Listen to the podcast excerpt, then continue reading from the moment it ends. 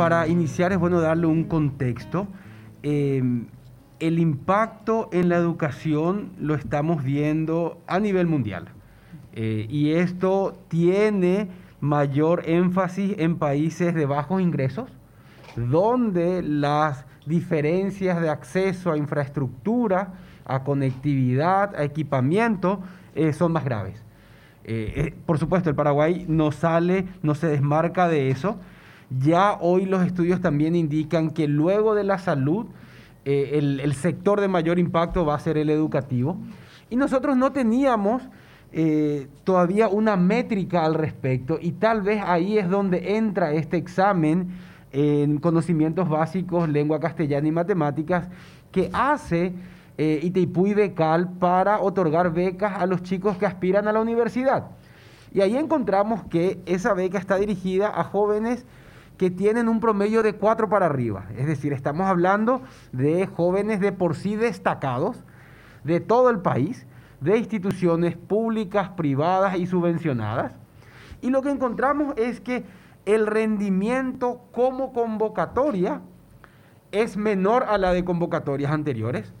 Históricamente este examen lo aprobaba entre un 35 a 40% de eh, los postulantes. Eso baja a un 25%. Y la cantidad de postulantes no baja, estamos hablando de la misma cantidad. Un número similar, eh, pero totalmente representativo, porque estamos hablando de jóvenes de todo el país, eh, jóvenes todos con promedio 4 para arriba. Entonces, en términos estadísticos, la caída de un año para otro es muy significativa. Y además, también vemos que esta convocatoria incluyó a jóvenes de las promociones 2020, 2019 y 2018. Y ahí se refuerza eh, e, esta situación en tanto que los jóvenes que tienen peor resultado son los jóvenes de la 2020. Entonces vemos que ese año sin la presencialidad tiene un efecto, un impacto inmediato. ¿Puedes reiterar el porcentaje de cuánto a cuánto pasó? De un 35 a 40% histórico de aprobación a un 25%. Correcto. Es, una cifra muy grande para ser de un año a otro, bajo condiciones similares, bajo unas reglas estandarizadas, preconocidas, bajo un examen que el MEC lo prepara cada año eh, y que inclusive tuvo ajustes para esta última edición, considerando la malla curricular que ellos garantizan que pudo desarrollarse efectivamente en el 2020. Ahí, Federico, me encantaría un poco profundizar un poco el tema, porque ahí vos estás diciendo básicamente esto se dio a falta de preparación, pero ¿por qué se podría haber preparado menos? Porque tal vez independientemente estos chicos ya están bastante avanzados en, los temas, eh, no sé si cuánto dependía eso del profesor o eso realmente depende del contexto mismo y el ecosistema que estaba sufriendo ese mismo Yo estudiante. Creo que, eh, nosotros como país tenemos problemas estructurales importantes en la educación y yo creo que eso justifica que históricamente un 35 al 45% nada más aprobaba. Aquí el tema es encontrar ese 10% o 20% que cae de un año a otro. 10 puntos porcentuales, yo estoy haciendo el porcentaje, son 30, casi 30%. es muy grande. es mucho. ¿eh? Es mucho. Entonces, Uno de cada tres sería. ¿eh? ¿A qué llegamos? Que las horas de aula no tenidas están marcando la, la diferencia. Es decir, aquí hablamos de un joven que en el sexto curso, ya para eh, prepararse a la graduación, tiene una serie de eh, temas, tanto en lengua castellana como en matemáticas, que luego van a aparecer en el examen. Eso no lo dieron, no lo tuvieron. ¿Por qué? Porque el cambio que se da al pasar a plataformas, primero se da en una situación donde la plataforma eh, inició yo creo que como un repositorio, mm, tal vez no con el nivel de desarrollo que, podía tener, por eso que en países de bajos ingresos tiene más efecto porque no teníamos, nos tomó muy de sorpresa esta situación. Luego se da la situación de la conectividad, se da la situación de tener el dispositivo, se da la situación de que muchas veces el dispositivo es compartido en familia y se da la situación de una nueva didáctica para un docente acostumbrado al aula presencial que muchos de ellos comenzaron a conocer el uso de plataformas en la pandemia misma. yo creo que, Federico, acá, lo que nos, la pandemia viene a revelarnos una gran cantidad de cosas que eh, sabíamos que estábamos mal, pero no lo visualizábamos, ¿verdad? Y hoy lo podemos visualizar. El tema salud con infraestructura por un lado y el tema educación. O sea, acá lo que se nota es que carecemos de cuestiones básicas en infraestructura. Digo yo, conectividad, sistemas de enseñanza. Nunca, por supuesto, uno, nunca se prepara para una pandemia pero eh, esto te viene a, desnudar que no tenemos capacidad de reacción, porque aquel, el año pasado fue terrorífico. ¿eh? Y yo lo que no veo es la rapidez que tenemos que tener para dar respuesta ante esta situación. Eso es lo que más me preocupa, ¿verdad? Y te cuento, Roberto, eh, y yo creo que ahí es donde necesitamos un poco de proactividad y, tomar alarma de estos indicadores. ¿Qué está sucediendo en otros países? Se está eh, acortando la malla curricular y tomando aquellas que eh, son de conocimientos básicos. Y básicamente es matemáticas y lengua castellana.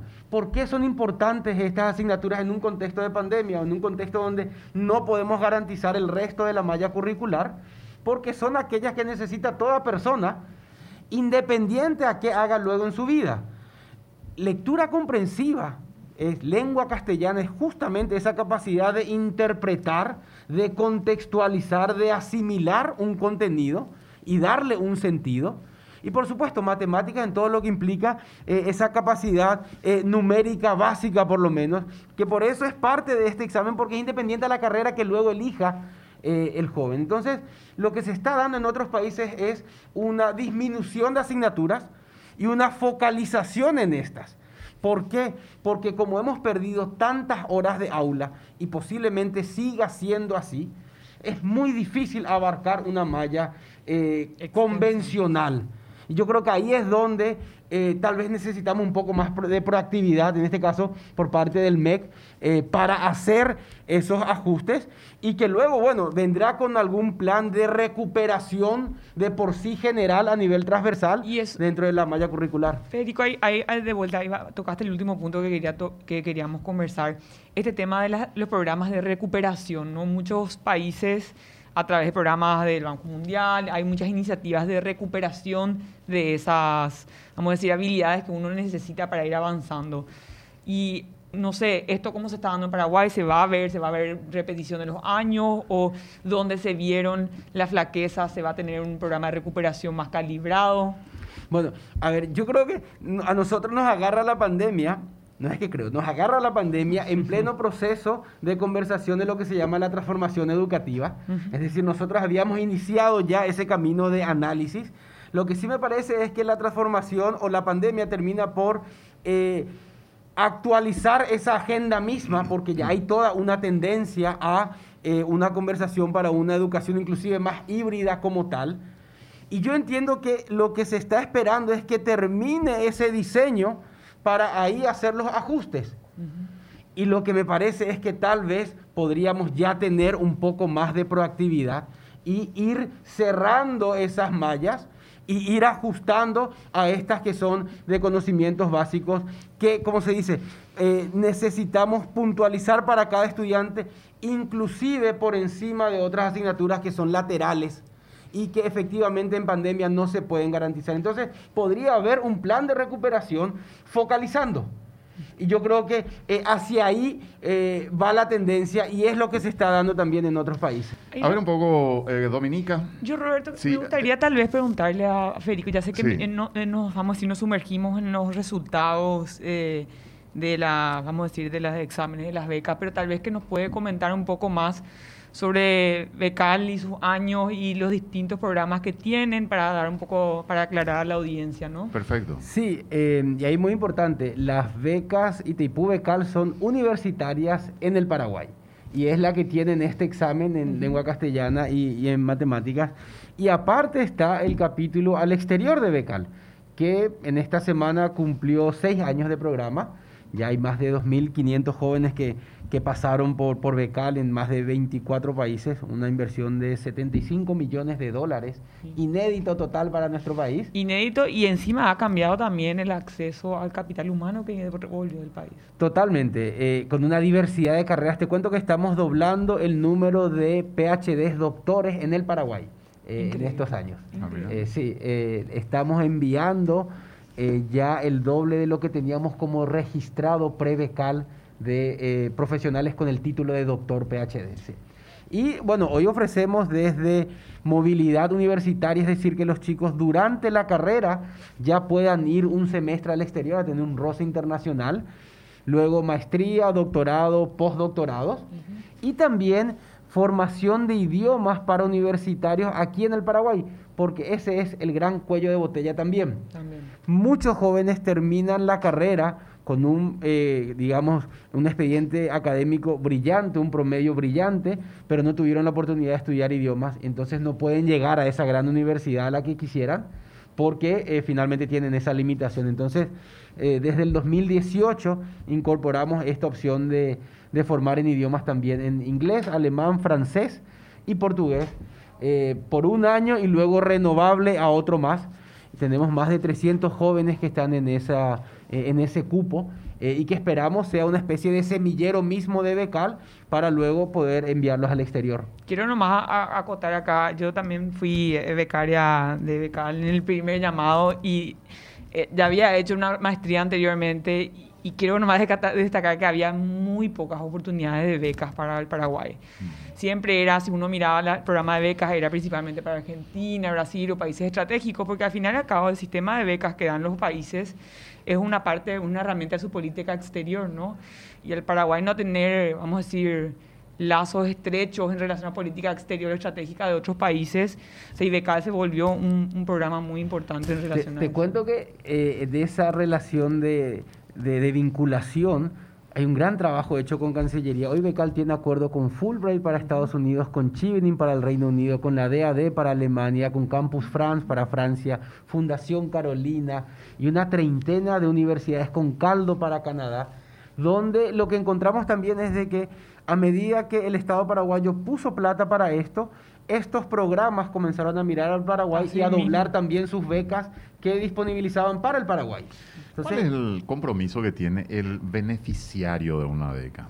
y es el retorno al Paraguay por cinco años para la retribución, independiente a que sea el ámbito público, privado, academia, eh, sociedad civil. Hay una libertad en ese sentido porque lo que encontramos es que el déficit de capital humano es transversal también, es de los diferentes sectores como tal. Y también, como cualquier programa de beca a nivel mundial, tiene una salida. El que no desea volver, devuelve esa inversión que habilita a que otro becario lo pueda, otro postulante lo pueda tomar en el futuro. Mm, ¿Lo tiene que devolver al contado o lo puede hacer en Tiene un año de plazo.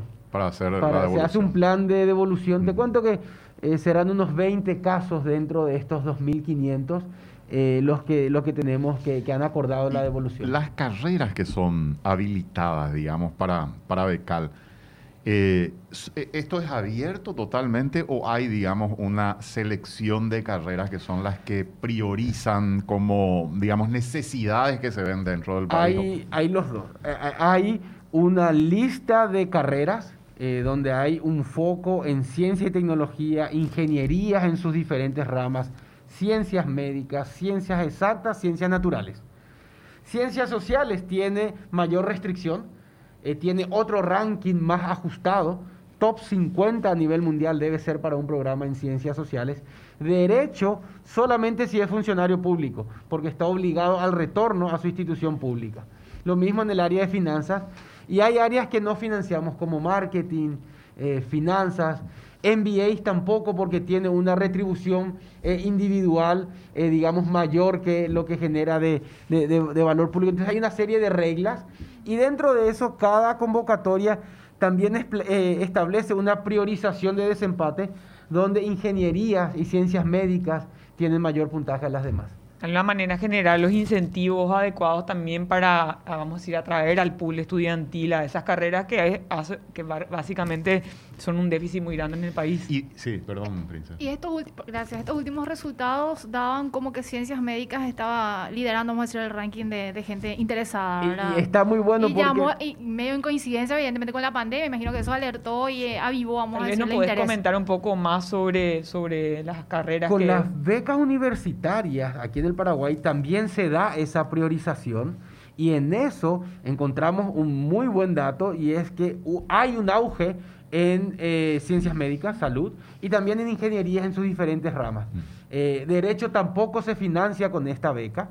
Eh, y lo que nosotros esperamos es que estos chicos que son de familias de escasos recursos completen la universidad en estas carreras que nos interesan como país y que de alguna manera sean un semillero para el becal al exterior.